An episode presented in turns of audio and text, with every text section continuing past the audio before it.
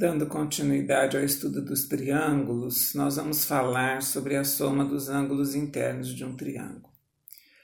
Para essa atividade, eu preciso que você separe cola e pequenos objetos que possamos decorar um dos triângulos de papel. Nós vamos precisar de dois triângulos de papel, são duas experiências. Um nós vamos apenas dobrar, mas o segundo triângulo nós precisamos decorar seus cantos, suas regiões angulares, as regiões próximas dos vértices, colando pequenos objetos, fazendo marcações com pequenos objetos.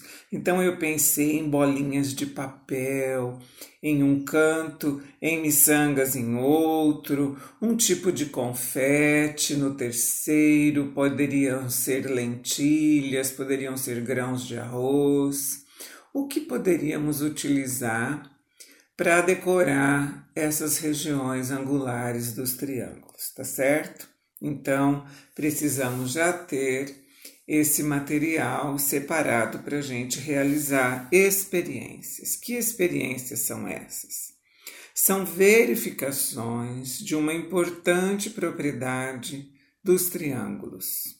Essa propriedade diz que em qualquer triângulo, a soma das medidas dos seus ângulos internos é igual a 180 graus.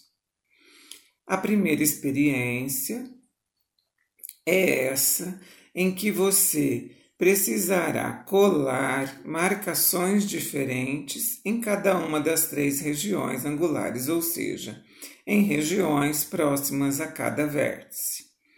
Então, Pode ser, por exemplo, pequeninas bolinhas ou confetes de papel em uma das regiões, em outra região, lentilhas e na terceira região, miçangas. Faça essa colagem, deixe secar e depois, feito isso, nós vamos cortar a mão mesmo Vamos separar esse triângulo em três partes.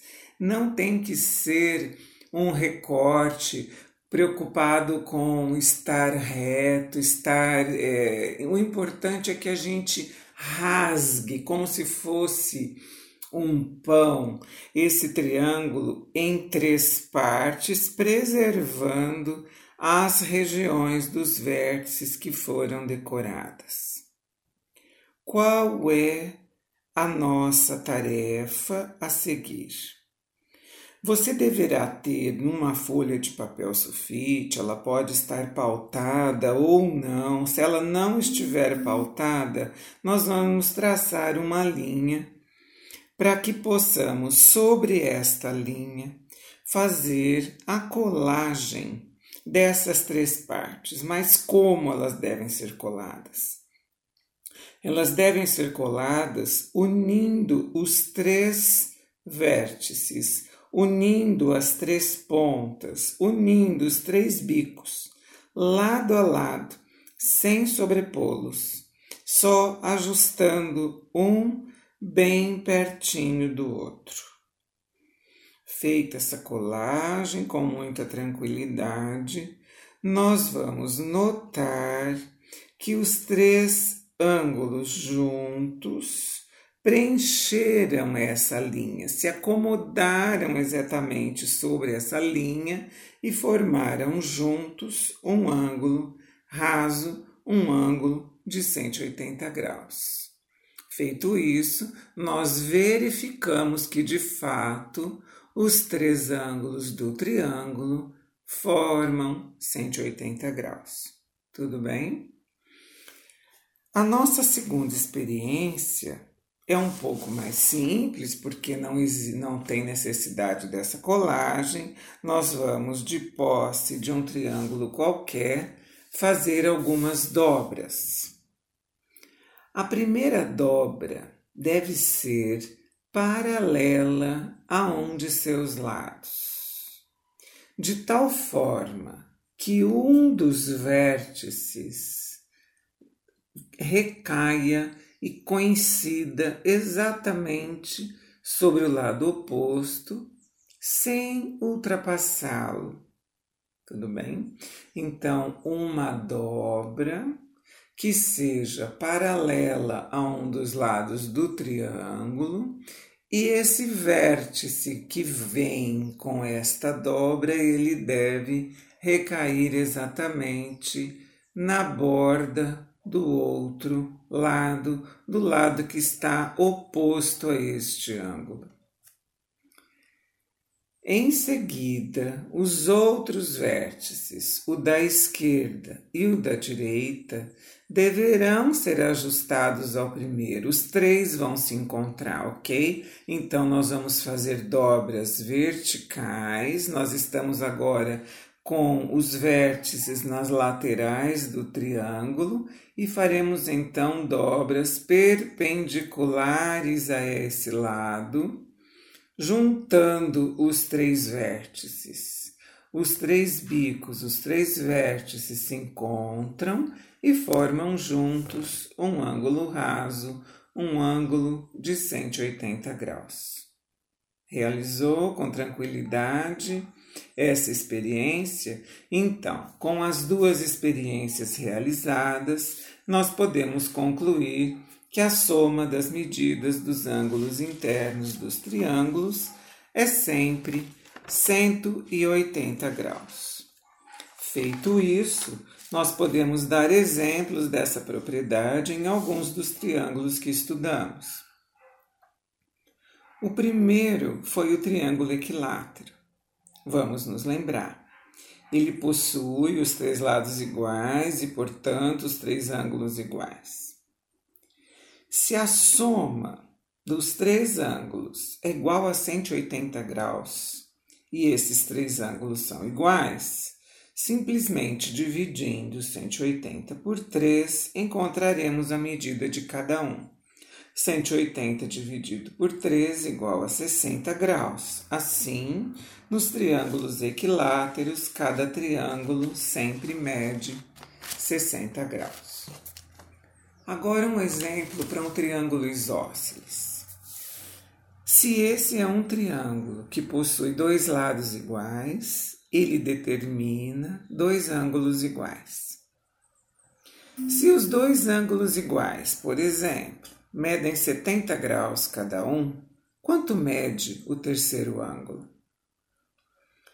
Se 70 mais 70 é igual a 140, encontraremos a medida do terceiro ângulo subtraindo 180, subtraindo, portanto, 140 de 180. Faremos 180 menos 140 igual a 40 graus. O terceiro ângulo mede 40 graus.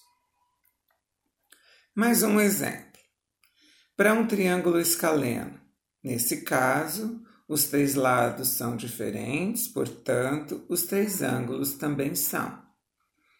Se um dos ângulos mede 30 graus e o outro 60 graus, quanto medirá o terceiro ângulo? Se 30 mais 60 igual a 90, 180 menos 90, que é a soma anterior, é igual a 90 também, que é um ângulo reto.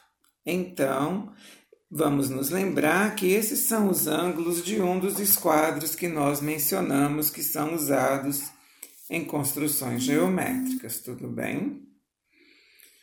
Um quarto exemplo, vamos pensar num triângulo acutângulo. O triângulo acutângulo tem esse nome porque possui os três ângulos agudos, ou seja, menores que 90 graus. Se dois deles, por exemplo, medem 50 graus, quanto mede o terceiro ângulo? Somamos os dois, 50 mais 50 igual a 100, e faremos 180 menos 100 igual a 80 graus, a medida do terceiro ângulo. 80 graus ainda é um ângulo agudo porque é menor que 90. O quinto exemplo, para um triângulo retângulo, vamos imaginar que um deles mede 40 graus, quanto que mede então o terceiro ângulo? Se o triângulo é retângulo, significa que ele já possui um ângulo reto, um ângulo de 90 graus. Se um dos ângulos mede 90 e o outro é 40, temos 90 mais 40 igual a 130 graus.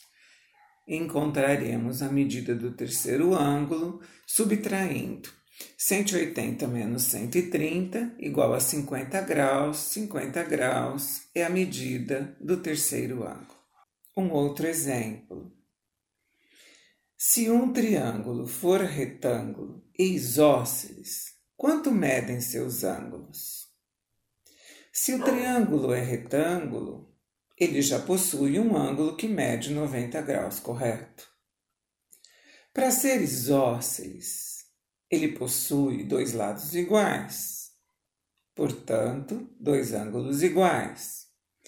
Se eu tenho 180 como a soma dos três, subtraio 90, o ângulo reto, fico com 90 graus. Se eu dividir esse resto por 2, encontro os outros dois ângulos iguais a 45 graus. Então eu tenho um ângulo reto, 90, e os outros dois medindo 45. Estes são os ângulos do outro esquadro que nós já citamos. E para encerrar esse episódio, vamos dar um exemplo para um triângulo obtusângulo. Se um dos ângulos, por exemplo, mede 120 graus e tratar-se de um triângulo isósceles, quanto medirá cada um dos outros dois ângulos? Isósceles são dois ângulos iguais, portanto, 180 menos 120 igual a 60.